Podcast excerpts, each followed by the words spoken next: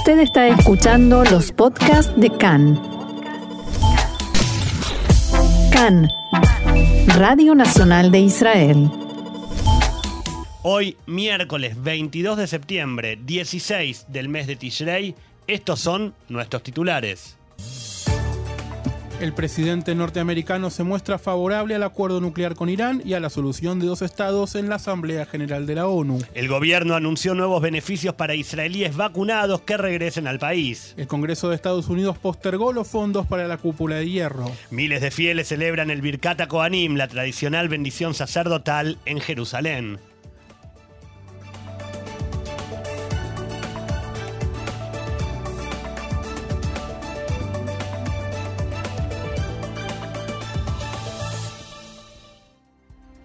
Si te parece ahora, si Diego, comenzamos con el desarrollo de la información. Así es, en Estados Unidos el liderazgo del Partido Demócrata en la Cámara de Representantes eliminó ayer de un proyecto de ley de presupuesto una cláusula que otorgaba alrededor de mil millones de dólares para el sistema de defensa israelí Cúpula de Hierro.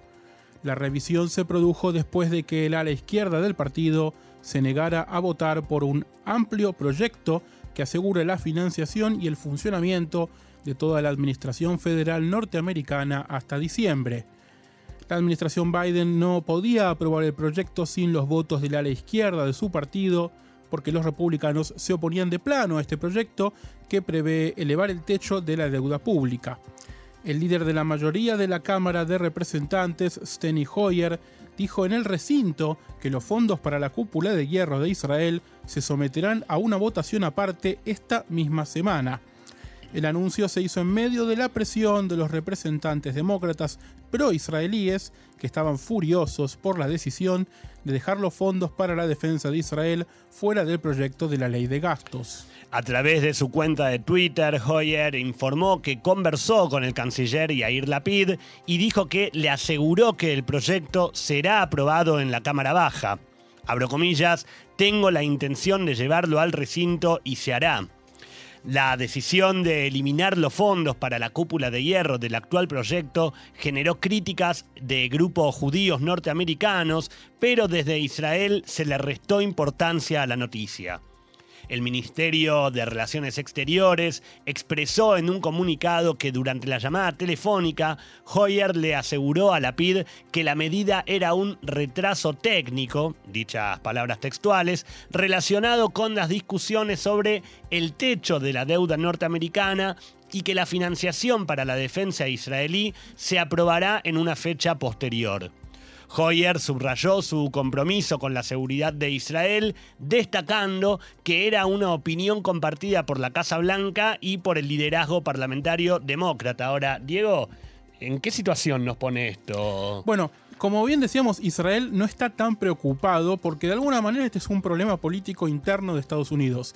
El tema es que Israel a veces es un debate interno en Estados Unidos efectivamente es un debate bien interno, en este caso del Partido Demócrata, eh, llevado a cabo por lo que se conoce como el Squad, que es un grupo de legisladoras, ahora también se sumaron hombres, pero las más conocidas son Alexandria Ocasio Cortés, Rashida Tlaib e Ilan Omar, se sumaron algunos más a este grupo que lograron bloquear esta iniciativa, y lo que hicieron es, de alguna manera, eh, dar un mensaje político, ¿no? Eh, poniendo su postura, una postura que antes en el Congreso de Estados Unidos no se veía, sino que se veía tal vez en las universidades, de no darle a Israel todo porque sí. De todas maneras hay que destacar que tal vez esta ley no, no necesariamente va a pasar. Pasó en la Cámara de Representantes, pero tiene que ir al Senado donde los republicanos todavía tienen chances de, de darla de baja. Que sería un malo para la administración Biden por otras razones, no por Israel, porque podría detener el funcionamiento del gobierno, hacer un shutdown, sería bastante peligroso en ese sentido. Eh, y como bien decíamos también, es más factible que la ley pase eh, si hay una ley solamente sobre este tema. Porque ahí vos tenés demócratas, que la, mayoría de los demócratas están a favor de Israel y prácticamente todos los republicanos también. Entonces ahí el Congreso, digamos que se uniría en votarla. Se hablaba del tema técnico, del tecnicismo, que es lo que usó el representante Hoyer hablando con Lapid, diciéndole, bueno, es porque la ley se agregó a último segundo. Esta esta cláusula de la cúpula de hierro se agregó a último segundo, no se estudió, Eh, y ahí es donde aprovecharon las, las legisladoras, digamos, de izquierda demócrata. Para tratar de bloquearlo. Claro, para bloquear esta parte, para negociarlo de alguna manera. O sea que de alguna manera todavía eh, hace bien la Cancillería en o en restarle importancia o en, o en, no pensar que nos puede llegar a afectar verdaderamente. Sí, porque el gobierno de Estados Unidos está interesado en que esto pase y la, mayor, la mayoría de los miembros del Congreso están interesados en que esto pase. Pero justo entró en una ley donde no había mayoría demócrata, eh, no había republicanos que la vayan a votar. Sí es algo solamente por Israel, eh, va a pasar. Eh, lo que tal vez podemos debatir más adelante cuando tengamos más tiempo es cómo el conflicto y el debate sobre Israel que estaba en las universidades en cierto discurso público ahora se mete en las instituciones de gobierno, en el Congreso y en el partido oficialista en Estados Unidos, que si bien es un partido amplio con distintos sectores, se empieza a notar esto pero había un, hay un cierto debate público de no, esto prolonga, la cúpula de hierro prolonga el conflicto, dicen, ¿no? Como hay cúpula de hierro, el conflicto eh, dura más y no hay solución. Bueno. O sea, ¿cuál sería la idea? Que no exista cúpula de hierro. Y que tengamos en lugar de 10 muertos israelíes civiles como tuvimos en mayo, que tengamos 500. Y quedemos a merced de la cantidad de cohetes que, quieran tirar desde para, jamás, Para empezar eso, claro. Y además también del otro lado, probablemente conllevaría una invasión por tierra israelí si no existiera la cúpula de hierro como era antes. Entonces también habría muertos de los dos lados y sería mucho más sangriento. Digamos que la cúpula de hierro lo único que hace es reducir las bajas en todo sentido. Pero bueno, eso es algo que acá lo sabemos bien y es algo que me imagino que quienes nos escuchan que viven en el sur del país les encantaría poder explicarles a los las legisladoras eh, demócratas que eh, prefieren un conflicto prolongado, pero con algo que les cubre la cabeza. A, ellas y a cada uno de los que eh, habla y opina sobre el tema sin estar aquí en Israel también. ¿no? Continuamos con eh, más información al respecto, reacciones que tuvo el Capitolio, tal como informamos, organizaciones judías norteamericanas condenaron la eliminación de una asignación de mil millones de dólares para el sistema cúpula de hierro de un proyecto de ley de presupuesto. AIPAC, el Comité de Asuntos Públicos Israelíes Americanos, expresó a través de un comunicado, y leemos textual, los extremistas en el Congreso están jugando a la política con vidas israelíes y palestinas. Pedir que se retiren los fondos para un sistema defensivo que salva vidas es una afrenta a nuestros valores, corre el riesgo de un conflicto mayor y es contrario al compromiso asumido por Biden y respaldado por el liderazgo del Congreso. Es simple, la cúpula de hierro salva vidas, bloquear su financiación ayuda a los terroristas a matar civiles. Por su parte, la coalición judía republicana también condenó la medida. El senador North Coleman, su líder, expresó los demócratas de la Cámara deberían avergonzarse de sí mismos al ceder cobardemente ante el ala que odia a Israel y bloquear la asistencia vital para apoyar a nuestro aliado. Los demócratas de la Cámara de Representantes han envalentonado a personas como Ilan Omar, Rashida Tlaib y Alexandria Ocasio Cortés para que sigan arrastrando a su partido aún más hacia el radicalismo y a la izquierda, y calificó North Coleman esto como vergonzoso. Bueno, seguro es un tema que nos va a dar eh, para continuar charlando, informando y, recibiendo noticias desde Seguramente habrá novedades en los próximos días. Cambiamos un poquito el ángulo de la información. La coordinación de actividades en los territorios anunció hoy que fue reabierto el cruce de Jálama que conecta con la margen occidental. El mismo se mantuvo cerrado desde el 6 de septiembre, día en que los seis presos de seguridad palestinos escaparon del penal de Gilboa. Un barco del ejército identificó anoche a un sospechoso desarmado durante una operación de rutina. El hombre intentaba cruzar a nado la frontera marítima desde el norte de la franja de Gaza hacia territorio israelí. Fue arrestado y tras el primer interrogatorio se determinó que, no se trataba de un acto terrorista. Seguimos con más información. Un voluntario de la policía de Israel murió y un oficial resultó herido ayer después de ser embestidos por un automóvil en Naharía. El incidente comenzó cuando una patrulla llegó a un sitio de construcción después de recibir una denuncia por ruido excesivo. Los agentes se enteraron de que el, municipio estaba realizando obras de infraestructura para evitar las inundaciones invernales, pero que se suponía que las obras solo se realizarían en los días laborables. Después de que los oficiales de policía comenzaron a hablar con el encargado de la construcción en el sitio, este comenzó a golpear a uno de los policías y luego se subió a un automóvil con el que los arrolló y atropelló varias veces. El voluntario de la policía Hussam Sayair, de 32 años, oriundo de la aldea drusa de Yarka, murió poco después como resultado de las heridas sufridas en el ataque. Sayair era voluntario de la policía de Israel desde 2016. El policía herido, Amir Abu Rish, de 41 años, también es oriundo de Yarka. El principal sospechoso fue arrestado horas después y confesó haber sido quien estaba en el auto, pero adujo no haber visto a las víctimas. Hace pocos minutos la policía autorizó la publicación del nombre del sospechoso. Se trata de Nisim Sah, de 44 años, de la localidad árabe israelí de Arraba. La policía inicialmente investigó el incidente como un posible ataque nacionalista, pero luego dijo que parecía ser de naturaleza criminal. El comisionado Kobi Shabtai visitó al oficial herido en el hospital y dijo que se está llevando a cabo una investigación en profundidad. Seguimos con más información. Un hombre de unos 30 años fue encontrado muerto por disparos ayer en un automóvil en el desierto del Negev. Se trata de la tercera víctima de la violencia en la sociedad árabe israelí en dos días y la número 89 desde que comenzó el 2021. El hecho sucedió cerca de Ramat Obab, al sur de Beersheba. La parte delantera del coche estaba destrozada y acribillada a balazos. La policía investiga el caso que se produjo un día después de que otros dos hombres árabes fueran asesinados en otros dos incidentes. El lunes, un hombre resultó muerto y otros cinco resultaron heridos en un tiroteo ocurrido en una boda en la localidad árabe de Taibe, en el centro del país. La policía arrestó ayer a un sospechoso de 22 años, aparentemente eh, se trataba de un invitado a la boda que había comido junto a otros invitados antes de sacar un arma y abrir fuego. Horas antes, el lunes, otro joven fue asesinado a tiros en la localidad de Zarzir, en el norte del país, en una presunta pelea entre bandas rivales. Tras esta seguidilla de crímenes, las autoridades dejaron trascender que se preparan para, de forma inmediata, reclutar a cientos de nuevos agentes de policía e involucrar al Servicio General de Seguridad en la batalla contra el crimen en la sociedad árabe israelí. Durante las últimas horas comenzó a hacer tendencia en Twitter la consigna Hayei Arabim Hashubim, Arab Lives Matter también, las vidas árabes importan, inspirada en la norteamericana, en la campaña norteamericana Black Lives Matter. El ministro de Seguridad Pública, Omer Barlev, expresó ayer a través de Twitter que el gobierno podrá intensificar los esfuerzos una vez que se apruebe el presupuesto nacional en las próximas semanas. Se reclutará a 1.100 policías para esta tarea, se reforzarán las comisarías y puestos de policía y el Shin Bet ayudará.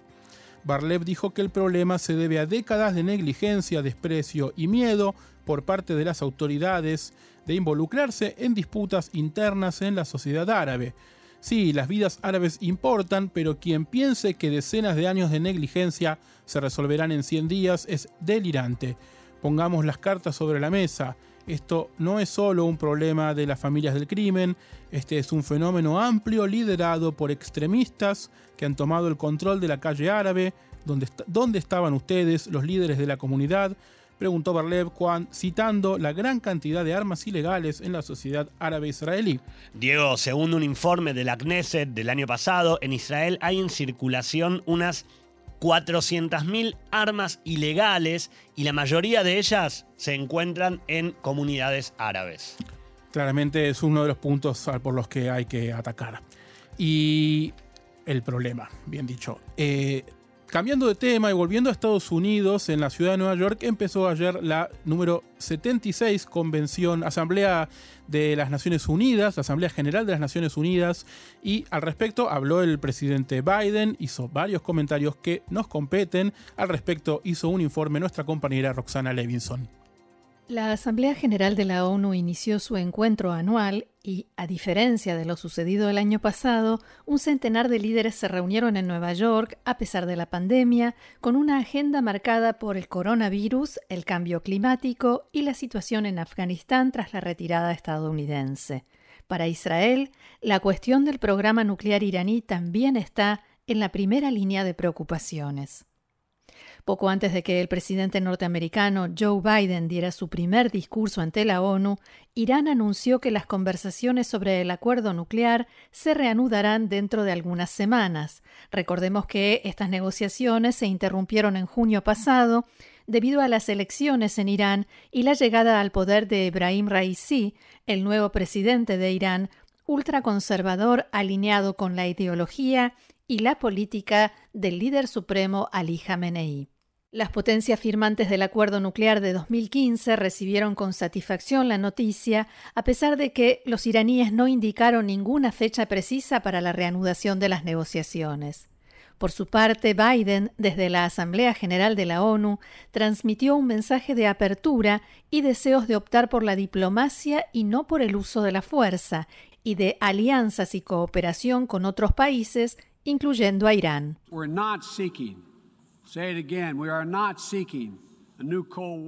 No buscamos, repito, nosotros no buscamos una nueva guerra fría o un mundo dividido.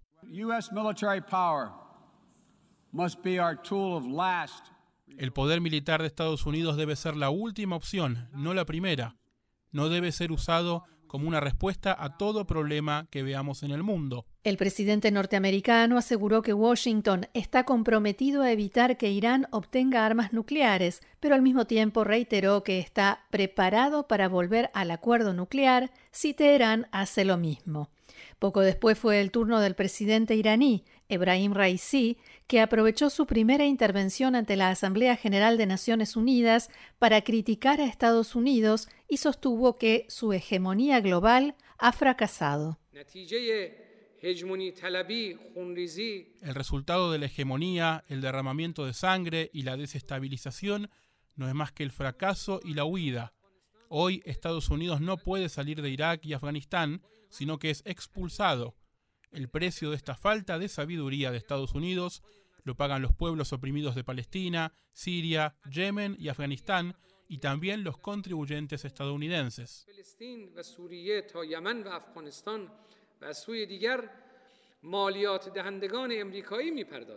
El mandatario iraní criticó también las sanciones de Washington contra su país, que calificó como un nuevo tipo de guerra, subrayando que en un momento de pandemia como el actual implican un crimen contra la humanidad. Además, en nombre de la nación iraní y de millones de refugiados acogidos por mi país, Quiero condenar a las continuas sanciones ilegales del acuerdo nuclear de 2015 y criticó que Biden siga apostando por la estrategia de presión máxima. También dijo que su país, Irán, está abierto a conversaciones que tengan como resultado final el levantamiento de todas las sanciones.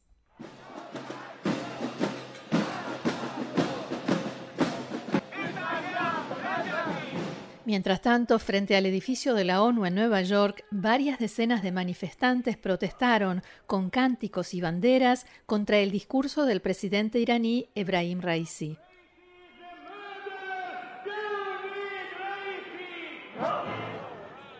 La protesta fue convocada por la Organización de Comunidades Iraníes Norteamericanas. Ramesh Sepefrad, titular de la Junta Asesora de esta ONG, explicó por qué se encontraban allí.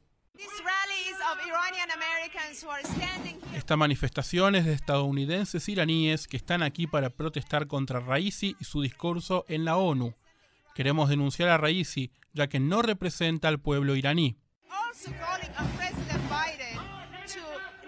También pedimos al presidente Biden que impulse una investigación, un esfuerzo internacional para investigar a Raisi por sus crímenes contra la humanidad. Volviendo al discurso del presidente norteamericano dentro de la sede de Naciones Unidas, Biden se refirió también al conflicto palestino-israelí. Dijo que la solución de dos estados es la mejor opción para asegurar la paz y la estabilidad en la zona, aunque también se mostró realista.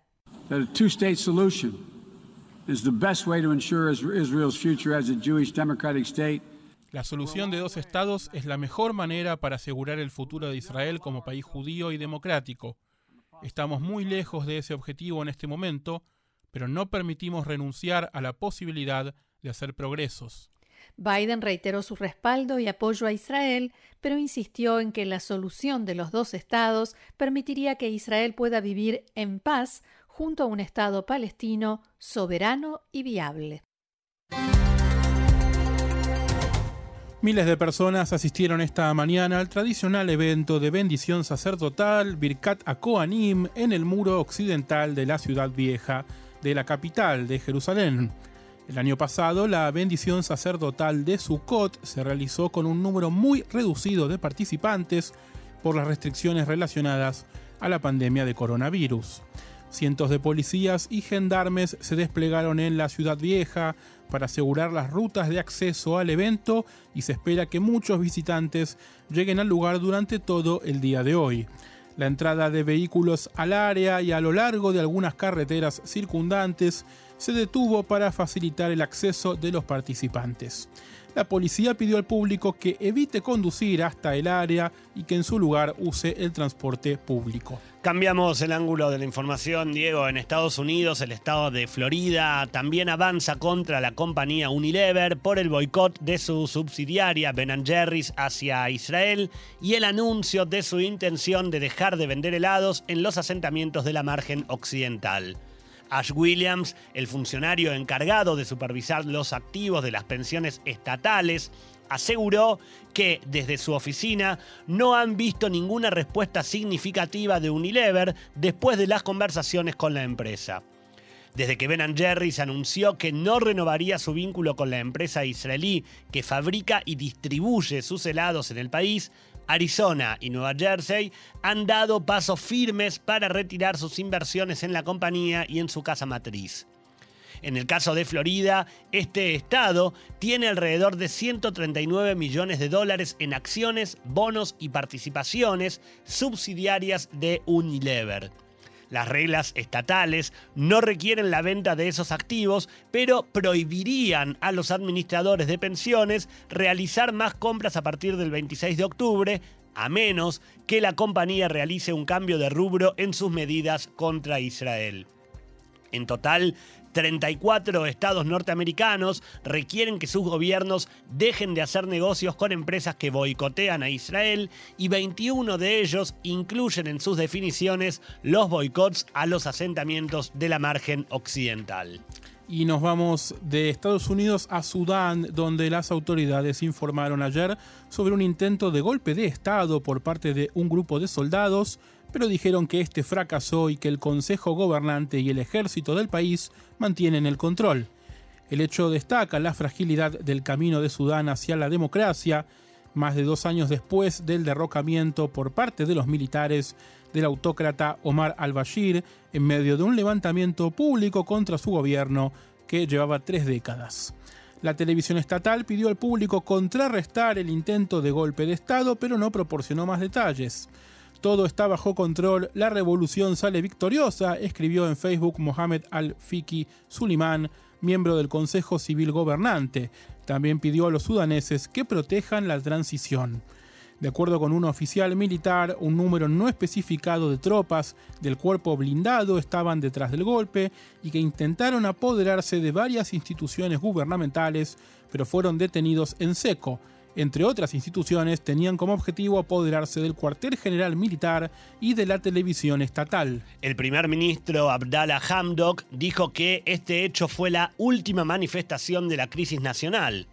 En un discurso televisado, Hamdok aseguró que los conspiradores habían hecho grandes preparativos que se mostraron en la ruptura de seguridad en las ciudades, bloqueo de carreteras nacionales, cierre de puertos e instigación persistente contra el gobierno civil. También dijo que los conspiradores provenían de eh, tanto de dentro como de afuera de las Fuerzas Armadas y culpó a los remanentes del régimen anterior, según textuales palabras, que buscan frustrar la transición democrática del país. De acuerdo con el ministro de Información, Hamza Balul, se ha restablecido el orden y los líderes del intento de golpe, tanto militares como civiles, han sido arrestados. Las autoridades persiguen a los partidarios del extinto régimen que participaron. El Ministerio de Salud informó que durante la jornada de ayer se registraron 4.800 nuevos infectados con coronavirus, lo que representa un 4,70% de casos positivos sobre un total de 108.700 pruebas realizadas.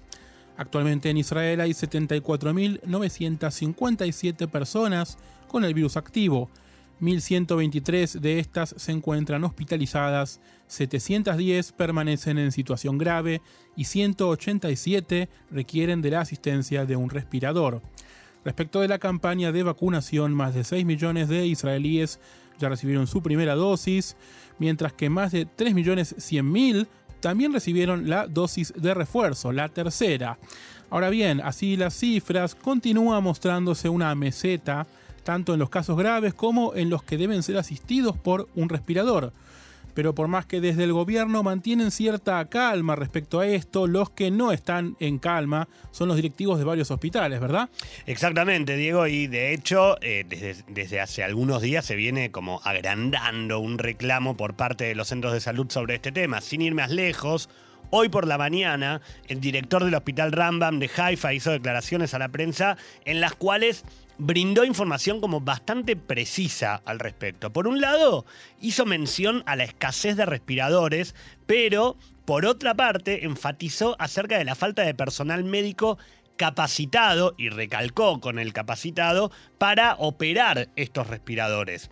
Y sumado a esto, el dato de que el 90% él decía el 90, otros dicen el, 80, pero bueno, entre un 80 y 90% de las personas conectadas hoy a un respirador son jóvenes no vacunados. Se habla de menores de 60 años en Exactamente. Y el, dato que, mencionaba el director del Rambam es, hablaba de jóvenes, ya sin edad, pero entendemos que mucho menos que 60 años, que no están vacunados.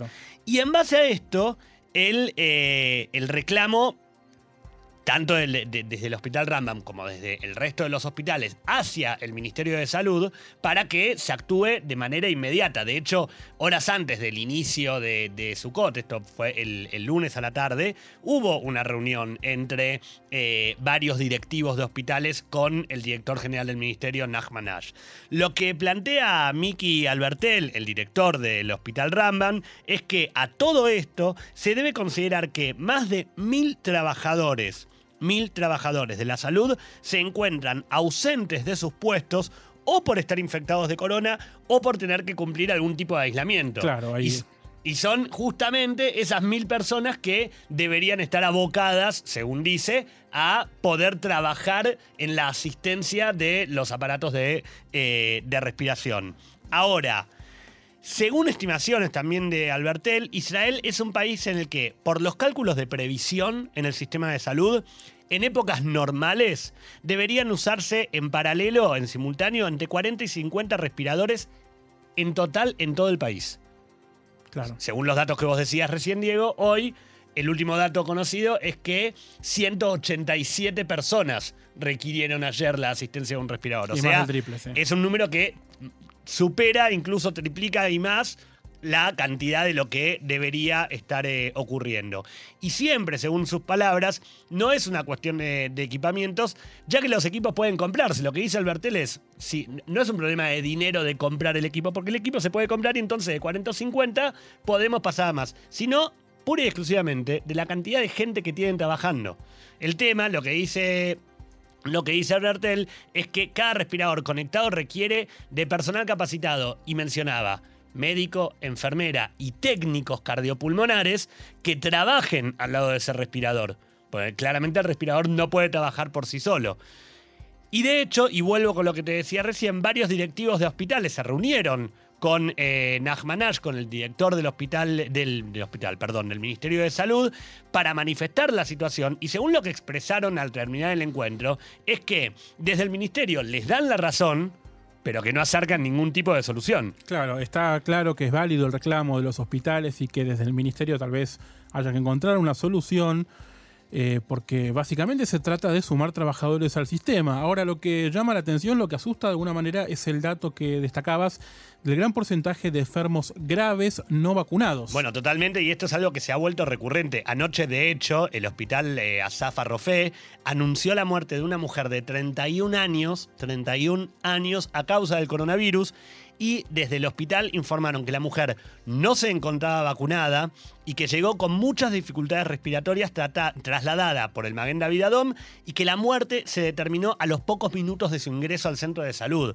Lo que nos presenta, Diego, una nueva oportunidad para pedirle a la gente desde nuestro humilde micrófono de CAN en español que se vacunen, que aprovechen la posibilidad que tenemos en Israel y no dejen de aplicarse las vacunas. Definitivamente vacunarse salva vidas. Siempre es un momento para ir a recibir la primera dosis y eh, de manera consecutiva las siguientes. Más información sobre el coronavirus y sobre la vacuna. Esto nos lleva al anuncio efectuado por la empresa Pfizer el lunes por la noche y habla de la vacuna para niños de 5 a 11 años. Exactamente, y ayer no estuvimos en vivo y no pudimos dar esta noticia una vez más. Sigue revolucionando eh, a la empresa farmacéutica y posicionándola en el primer lugar entre todos los fabricantes de una vacuna contra el coronavirus. Según la información, Diego, consiste en una dosis mucho menor de hecho, es un tercio de lo que se aplica en adolescentes y adultos. Y esto, según dicen desde Pfizer, resultaría eficaz y seguro para la edad que tiene este grupo, o sea, para niños de entre 5 y 11 años. Y según voceros de Pfizer, el plan es presentar de inmediato el pedido de aprobación de emergencia ante las autoridades reguladoras, ergo la FDA, la Administración de Drogas y Alimentos de Estados Unidos. Y también señalaron, y esta es una noticia también que nos toma de, agrado, aunque también con sorpresa, señalaron que estiman que durante los próximos tres meses se podrán obtener y entonces también presentar resultados alentadores para eh, el grupo que va de niños de entre seis meses de vida y cinco años. Ya prácticamente quedaría todo cubierto. Claro. ¿Qué se dice en Israel respecto de la vacunación de 5 a 11? Recordás que el primer ministro Bennett habló con el CEO de Pfizer Burla hace un par de semanas pidiéndole que apure este trámite. Bueno, exactamente esto que vos estás diciendo, Diego, y de hecho también la pregunta radica en qué va a hacer Israel luego de que la semana pasada Pfizer, em, la FDA, perdón, hoy estoy con, con Furcios, la FDA eh, avaló la tercera dosis solamente para mayores de 65 e Israel dijo que igual va a seguir vacunando a menores de esa edad. Eh, oficialmente sobre esto que presentó Pfizer, desde el Ministerio de Salud todavía no se publicó una posición oficial a los datos aportados, pero algunas fuentes de la cartera que comanda el ministro Nitzan Horowitz señalaron anoche que Israel va a esperar la aprobación de la FDA para comenzar a vacunar a los niños de entre 5 y 11. Mientras tanto, alejados del ministerio, pero seguimos en, la parte médica pediátrica, el presidente de la Asociación de Pediatría Israelita y Grossman fue consultado por Khan y se mostró esperanzado en que la FDA apruebe de emergencia esta vacunación en las próximas semanas. Lo daba como algo que debería ocurrir de manera urgente. Según Grossman, esto va a ser fundamental para proteger a todos los niños y poner fin a la epidemia, y de hecho creo que aún sin ser médicos estaríamos todos de acuerdo. Igualmente enfatizó que una vez que la FDA emita la aprobación, en Israel todavía va a venir el debate entre gobierno, equipo de tratamiento de epidemia y comité de vacunación, y que recién después de eso va a vacunar. Nos queda muy poco tiempo, pero tenemos algunas novedades más sobre coronavirus. Nuevas medidas. Bueno, nuevas medidas que van a no afectar, van a beneficiar a las personas vacunadas. En, tota, en, su totalidad. Igual creo que esto lo vamos a explayar mejor el día de mañana porque tenemos que entregar el aire ya. Pero son medidas que van a beneficiar a aquellas personas vacunadas con las tres dosis o recuperadas que van a tener que van a poder verse beneficiadas en evitar un aislamiento al momento de regresar, si viajan, al momento de regresar a Israel. Mañana lo vamos a dar bien a fondo y, con el listado de los países que a partir de la semana que viene también conformarán eh, algún tipo de color amarillo, naranja o rojo. Así será entonces.